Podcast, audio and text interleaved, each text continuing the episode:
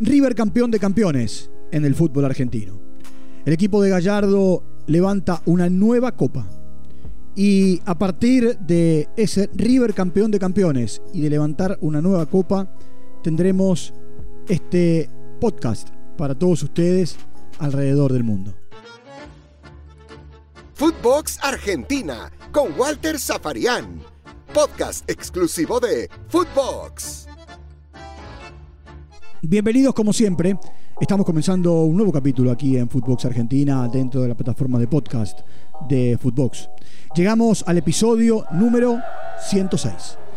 Y como les dije en el arranque, el tema central tiene que ver con River y tiene que ver con eh, la final que se jugó el fin de semana, el sábado para ser más exactos y más precisos, en la provincia de Santiago del Estero, donde River le ganó a Colón 4 a 0. El resultado dice, lo aplastó.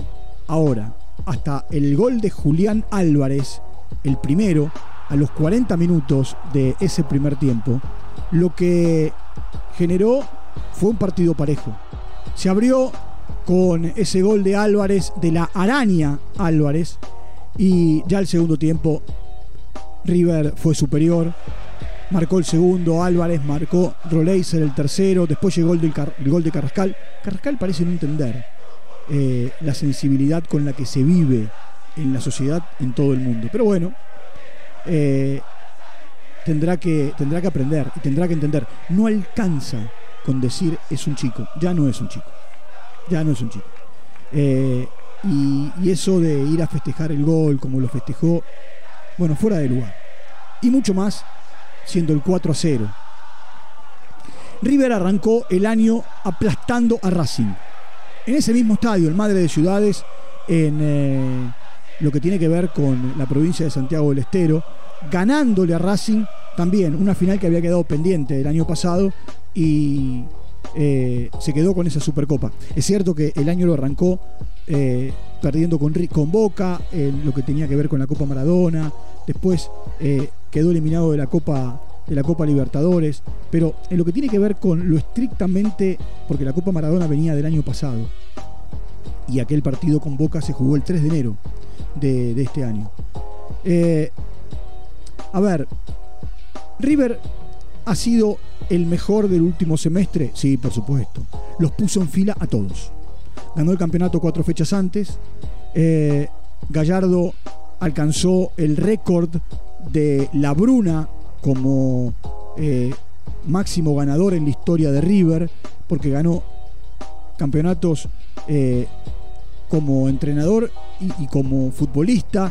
Llegó a la línea de 22 ¿eh? en, lo que tiene que ver con títulos obtenidos. Cuando le preguntaron el otro día después del partido en conferencia de prensa, dijo, yo no me fijo en esas cosas. Yo trabajo, eh, pienso en el próximo partido, pienso en el próximo evento, y está bien que así sea. Por supuesto, el ego de Gallardo, como el de todo el mundo, eh, sabe que es hoy el más ganador. Y por eso también le van a poner la estatua al lado de la de la Bruna. Y en cuanto gane un trofeo más, será el más ganador de la historia. Eh, lo que sí está claro que Gallardo en siete años y medio, que en realidad son siete años, porque hubo seis meses de pandemia dura en donde no hubo un solo partido, eh, y en siete años ganó 14 títulos como entrenador. Es decir, que ha ganado dos títulos por año. El promedio, ¿no? Por supuesto. Gallardo eligió el momento para decir que se quedaba eso generó la explosión y el estallido eh, en los festejos del 9 de diciembre, en el tercer aniversario de la final de la Copa Libertadores ganada por River a Boca en Madrid. Y, por supuesto, también liberó a los jugadores. Liberó a los jugadores porque, a ver, los jugadores ya sabían que Gallardo se quedaba a partir de lo que dijo públicamente. Y eso de liberarse le llevó, eh, o lo llevó en realidad a River, y también al mismo Gallardo, a planificar este último partido de, de la mejor manera. ¿Qué tiene River? Tiene un gran arquero. Armani es hoy de los mejores arqueros de la Argentina, de hecho es convocado desde el año 2017 para acá en el seleccionado, ha atajado en, eh, el Mundial de, Rusia, tras la salida de Willy Caballero, eh, ha atajado en eh, la Copa América del año 2019, ha sido titular en el seleccionado argentino mucho tiempo y es un sostén fundamental para River. Fundamental. ¿Por qué? Porque a River lo atacan poco. Ahora, cuando lo atacan, Armani responde. Ya sin Montiel, Casco se adueñó del lateral derecho, pero a partir de lesiones o de la salida de Angileri de la izquierda por lesión y reacomodar a Casco, Rojas se ubicó en esa zona. River tiene dos centrales de jerarquía. Uno es chileno, Paulo Díaz, que el otro día jugó una final estupenda, estupenda, fue de lo mejor de la cancha. Eh, y el otro es Héctor David Martínez, que si bien es argentino, está nacionalizado paraguayo y juega para la selección eh, guaraní. Y también está en un gran nivel. Debe volver a defensa, por supuesto, pero River va a hacer todo lo posible para quedarse con el futbolista que formó en un momento determinado en sus divisiones menores. A la izquierda, por momentos Angileri, por momentos Casco. Eh, River fue acomodando piezas. En la mitad de la cancha, el corazón se llama Enzo Pérez. Es el subcapitán, es el eh, referente, es el Enzo Pérez que ante la necesidad y la urgencia en el partido contra Independiente Santa Fe se puso el buzo de arquero y atajó en Copa Libertadores de América. Acuérdese la historia del COVID y, la cantidad de contagios. Es más, esa situación de contagios de COVID llevó a que Armani se contagiara y no se recuperara, que Dibu Martínez tomara el arco del seleccionado y después no lo soltara más. Por otro lado, River supo acomodar piezas ante la falta de, la Cruz lesionado, ante a lo mejor el no rendimiento como se esperaba de Carrascal, que arrancó siendo titular. Aparecieron en un momento Suculini, en un momento Simón, Palavecino, eh, jugadores, jugadores que, Paradela en, en la parte final, en este último partido, jugadores que fueron ganando minutos y ganando, ganando un lugar. River eh, supo cómo con el tiempo reemplazar, eh, aunque le costó, a dos jugadores claves, Piti Martínez en un momento y eh, Fernández, que hoy está en eh, Nacho Fernández, ¿no? que está en el Atlético, en el Atlético Mineiro de Brasil. Por supuesto, después también supo suplir Gallardo la falta de un jugador clave como Suárez, que fue operado de la rodilla y que llevó también eh, a los hinchas de River a tomarse la cabeza eh, de cómo lo iba a reemplazar. Bueno, que Roleiser en un momento, que Brian Romero en otro.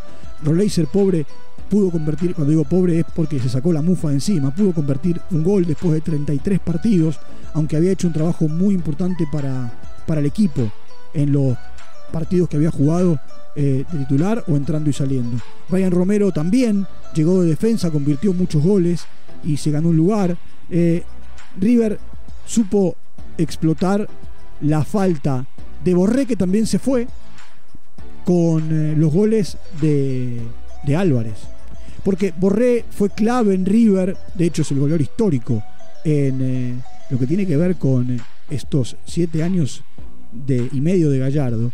Ahora, Julián Álvarez, del que ya hemos hablado y, hemos comentado un montón de cosas, en este semestre, de los 25 partidos del campeonato jugó 21.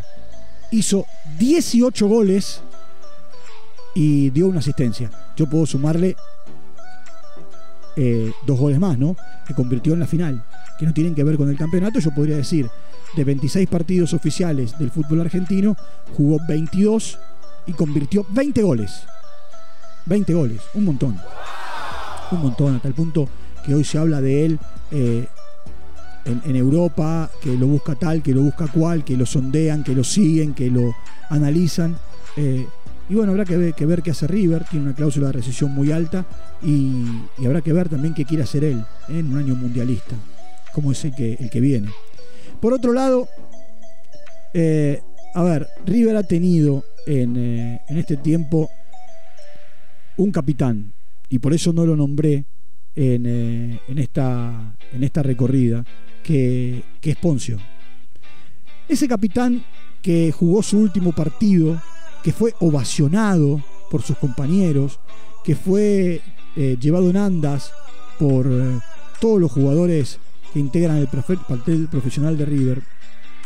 Poncio es el símbolo, es el corazón, es el de los 14 títulos de la mano de Gallardo, el único, y es el que en un momento determinado vino a poner el hombro cuando River estaba en una situación complicada con el hecho de jugar en segunda división y, vino, bueno, vino, vino a, a colaborar. Y el colaborar significa poner eh, el hombro. Y, bueno, y llegó para de esa manera eh, ser parte de. Igual que Pinola, igual que Maidana, sostenes desde lo que tiene que ver con la experiencia, jugando poco, jugando poco. Eh, quiero hablar de Enzo Fernández, que llegó de defensa y que en esa mitad de la cancha también se ganó un lugar, eh, al igual que, como les dije, Santiago Simón. Eh, River tiene en Girotti un diamante en bruto que arrancó bien y después fue perdiendo terreno.